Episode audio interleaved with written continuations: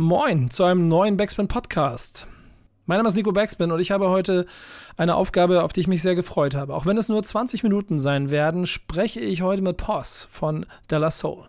Della Soul ist eine Band, die Älteren werden sich erinnern, die schon vor über 30 Jahren mit ihren Alben die US-Rap-Szene verändert haben. Weil sie nicht Gangster waren, sondern conscious. Weil sie nicht böse waren, sondern versucht haben, mit positiver Musik und positiven Lyrics die Welt ein kleines bisschen besser zu machen und ein bisschen bunter. Zusammen mit der Native Tongue, zu denen auch A Tribe Called Quest gehörten, haben sie eine ganze Legacy geprägt. Der Streit mit Tommy Boy Records hat aber verhindert, dass ihre ersten sechs Alben auf Streamingdiensten verfügbar waren. Das hat sich in diesem Jahr geändert. Und im März ist es soweit. Alle Fans und die, die es noch werden wollen, können die ersten sechs Alben von Della Soul auf allen Streaming-Plattformen hören. Das ist für mich persönlich ein großes Geschenk, denn ich bin mittlerweile jemand, der gerne Playlisten baut, aber halt keine Della Soul Songs mit reinsetzen konnte, weil es die nicht gab. Das ist jetzt möglich. Und da freue ich mich, heute mit Post genau drüber zu sprechen. Wie ist diese Situation für die Jungs? Und was für Energie haben sie für die vielleicht eigene Zukunft daraus geholt? Das Ganze jetzt in diesem kleinen 20 Minuten Interview mit Della Soul. Viel Spaß. Backspin. First of all, thank you for your time. And my question is, how is it for you to to to realize that De La Soul is now available in streaming? I mean, it's excellent. I mean, I mean, um, we are very thankful that we have music that is that was already up. You know, from anything we had did after um, Tommy Boy. So we did have a few albums up and, and a ton of different features and projects. But to have our uh, first six albums now included on streaming sites is, is you know, it's just it's a really big deal because of uh, us, along with our friends and listeners, fans.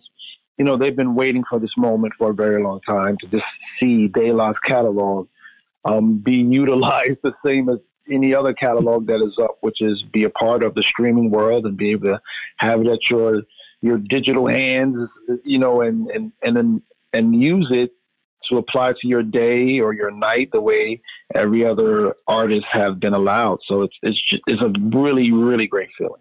Is it for you even good to know that uh, your first six albums are now on streaming because people can now really try to learn something more about De La Soul because even for me, like I'm a I'm a I'm a heavy user of streaming platforms. Even it was tough to have not De La Soul on my playlist because there wasn't there, and now maybe younger generations can reach out what what was happening there in the early days. Is this even important for you? No, it's definitely that, and it's um we've definitely seen that we've we've been blessed to be in moments where due to something we try due to due to a collaboration we take we take part in, um, um, and then you have uh, a new set of fans come along and be so impressed by the the song, and of course they want to do their due diligence and finding out about the group and they'll see that oh wait a minute. Okay we do see this is up we see this is up but wait a minute if we go here we see all these other songs and they and we find out that they they belong to other albums that are not available. So we have we we've seen that throughout the years, running around with Gorillaz and every other thing we've done, where it'll be a, a whole new fan base come along and really want to be very supportive of of the music because they love our energy, they love the what we do, and so it's great that even like funny enough now with all the noise being made now like we'll have like a lot of our fans we gain you know, younger fans who like, yo, I can't wait. Like, and it's just humbling to see that they can't wait to stream something um, from a group that haven't had a massive amount of their catalog available to them, and they're just as happy as um, people who know the group and love the group and and and and put in a lot more mileage with the group. It's, it's a great feeling. Uh, people who love the group and still loving them. Um, uh, also felt the pain in these issues between the group De La Soul and Tommy Boy Records. For maybe anybody, even who's not so deep into details, can you explain what the reason was why you had so many problems to bring these albums on streaming platforms even earlier?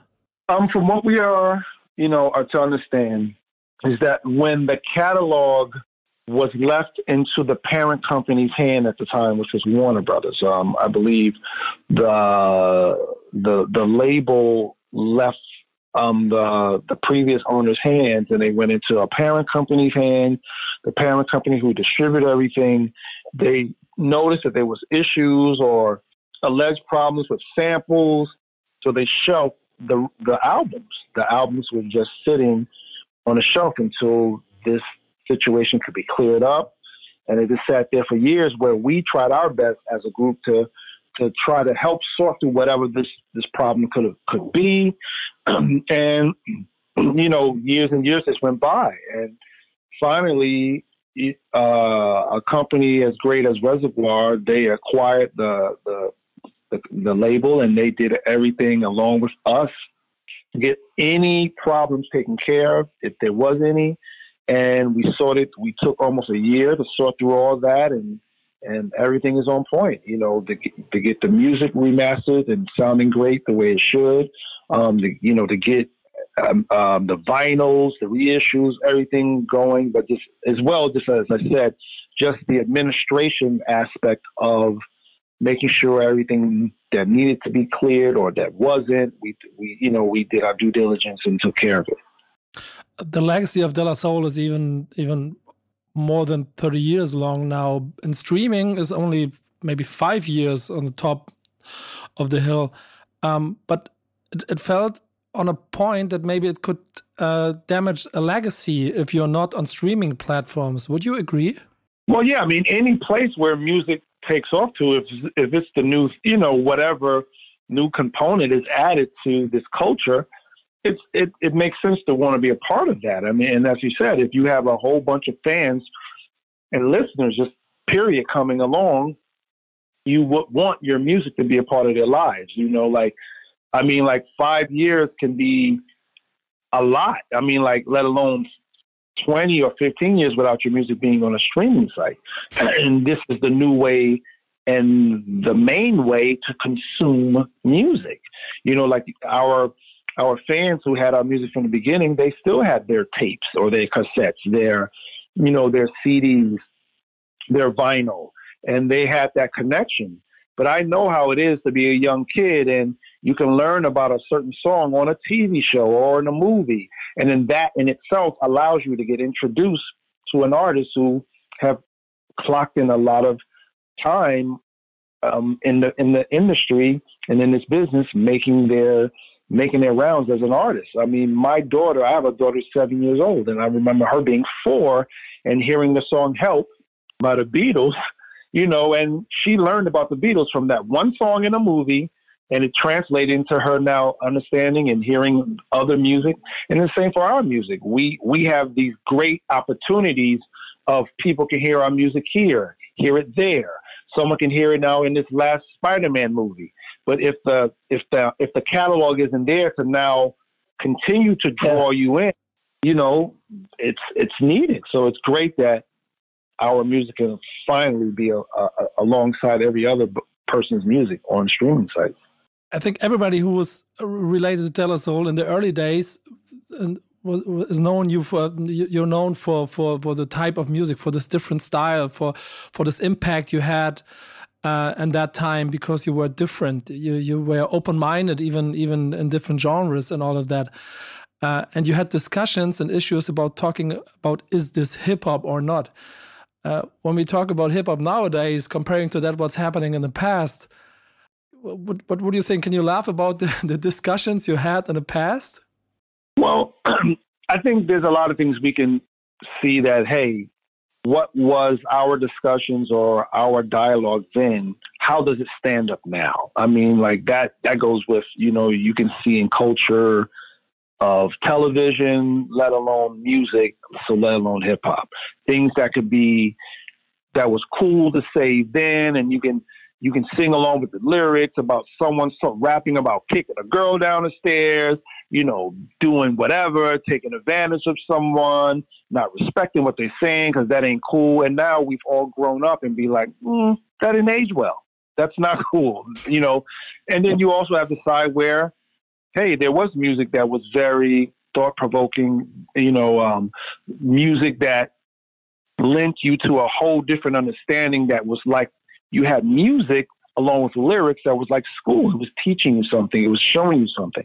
And then you can have the reverse aspect of where maybe it, it lied more into just partying and a feeling and the music today or and I can't say all music, but there can be a, a, a good amount of it where it's about getting turned up and the feeling of it. And when that music come on, you're jumping around and to jump around and feel that music isn't about saying cops beat us up.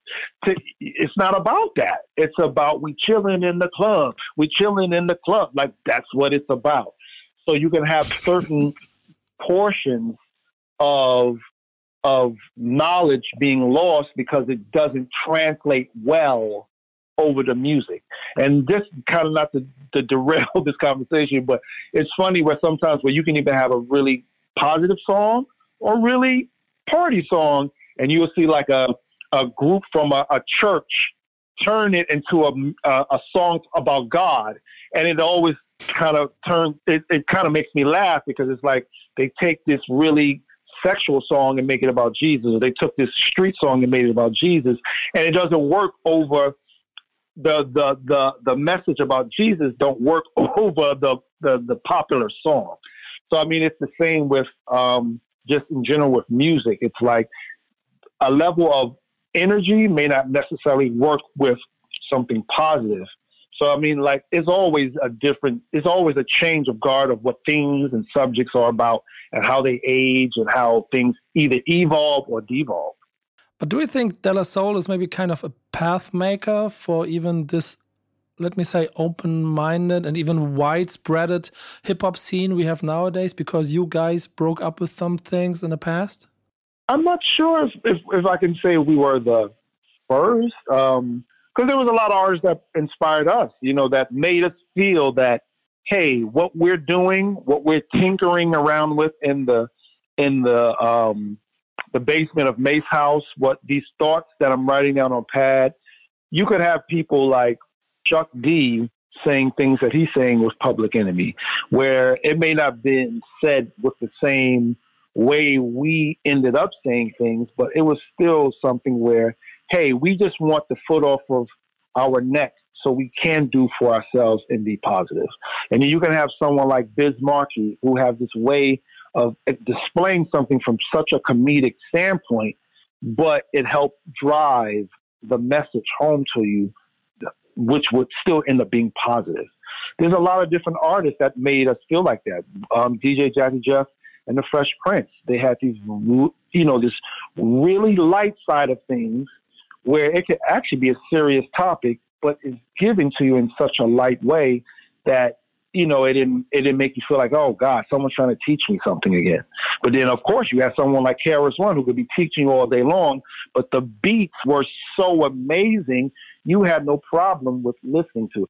I think there was a lot of great groups who we, we inspired us to stay on this unique path we were about to venture into. Coming back with these older albums or even even even being now on streaming platforms is is a great thing with the legacy you have and um, of course you will get and you still got some feedback on that on one side from the fans on the other side maybe from the industry also and i mentioned that even almost all the streaming partners are trying to participate and being part of your what is it kind of it's not really a comeback, but you know what I mean. Being being kind of streaming birth for this old album.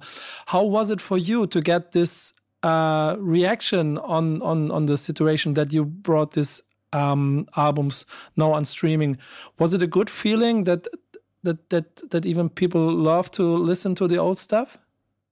Oh no, it's a it's a great feeling. It's not even a good feeling. It's a it's a great feeling because what I try to make sure that people understand is that we knew and know people of all ages wanted our music because with us still releasing music and even with us performing, going out on the road, we would see it right in front of our faces. We would see, hey, there's someone in the crowd because even when we came out, we had this this music with Three Feet High and Rising where it wasn't just we were like maybe 18, 19 years old, but there were people who were like 30 years old loving our music like Three Feet High and Rising, like literally. So when we could turn around, like even you can just go back 15 years and you can see someone who's literally almost 60 years old at a De La Soul concert with his son, who's with his son. We started to see yeah. three generations long ago. We started to see that we are developing into what groups like the Rolling Stones are when they perform, where they have people, their their their peers that's in the same age bracket as them, who's there with their kids, who now there with their grandkids. It's like we saw the the, the reaction of people loving these these moments we could share with them with Gorillaz or other artists or Teenage Fanclub or whoever we we decided to feature with. So we knew like, yeah. yo, these are the same fans that would go, you know, absolutely insane if our catalog was up where they can now stream it. We didn't. We at no point thought that if it went up, it would only be for people who was already into De La Soul. So it's, we're that's why we're truly happy that it's up. So now it can be proven, it can be shown that everyone wants to get to it. I mean, and even the ones who came and caught us right at Spider Man, now they want to get to it. They we trended it because they was like, so where's all these? Where is that song? Where's the Streets of Magic number song that was in Spider Man movie? We want it. We want to consume this. We want to put it in our ears. There's an energy that we have and that we're blessed to place into the art we created that can truly gravitate to any age group at any given time usually artists were telling me that um, listening to older albums is kind of different and maybe hard because it's the old music and you're you're you're maybe far away from it. Even if it's part of your legacy or, or the, the, the the stones where everything is built of um, of course I have to play music on on concert and all of that. But uh, I had the idea that with the situation you have right now even for you guys, it must be a little bit special to think, to listen, and to talk about the old album. Is it like that? If, if, does it maybe feel maybe fresher than maybe years ago? It really is because just to give you an example, when um we, when Prince Paul when basically we had started working on remastering and just making sure we had everything and you know now providing for for the world we live in now that this music was going to come out. We had to make sure we had certain songs that we may not have had instrumentals for. We needed to make sure we had that for whatever purposes, where it was going to be used in music bags, in different shows that exist today, and sync purposes. And so it was it was just cool, like familiarizing yourself with this music. But what was amazing for me is that there were certain songs that hey, this particular song, we never really performed it in a long time. And it was great to listen to it and realize, like, yo, the age that I'm at now, I have a total appre- totally different view and appreciation for the song. Like one song is Tread Water, that was on Three Feet High and Rising. It was a, you know, in the spirit of just having fun in the studio, it was great doing anything in the studio. But then, like, you let us get by the time we got to our third album, I could have looked back at a song like Tread Water and be like, oh, I don't like that record. I don't. That was a dumb record. Why did we do that? Why did we waste a piece of um, placement on a song to put that on there? But now I listen to that song and it's after coming out of the pandemic and that song talking about you know keeping your head above water and keep on trudging along because things will get better and things can be positive, even when you're floating in a bunch of negativity. That song has such a different way of resonating with me. And a lot of, of, the, of the other songs do too. So it's not just, you know, reminiscing on it, but just how it means to you now to listen to um, the song, the B side that didn't get to play like Saturday, and the and like me, myself, and I, ring, ring. To listen to "Fanatic" of the B word on three on on De La Soul is Dead, and remember what Mike G was talking to me about that day. It was just great listening to all of that and listening back and how it it played out for me as a person where I am today in my life with children. Where some of the songs I wrote, especially in the early albums, I didn't have five kids. You know what I'm saying? I barely have one. So it's beautiful. my last question. Being proud of a legacy is is one thing, and uh, I, I, I feel that you guys uh, were enjoying this this situation right now. Um, but making music for more than thirty years, it's another thing. Would you say that this this streaming re-release, kind of rebirth of these old albums, has given you a, a little new or more power to do new music? and given the, a feeling of a new start, for example, something like this, even to give a give the fans a chance to for more uh, De La Soul albums in the future? I definitely say that. I mean, like we're in a unique situation because rarely do you have an artist that already existed before streaming not have their entire catalog up. Like just so it is like we're a new artist. I'm I mean like respectfully, I'm sitting here on the phone doing interviews all day long, like I'm 18 years old. We're in a great, humbling position to have our music marketed and felt to even our existing De La heads, our existing De La supporters, where it's a breath of fresh air. They love it, and even the the people, the listeners who knew a little bit about De La, now they can get the full puzzle feel. They got all the puzzle pieces. This is it's definitely like that. It's like we're a new group.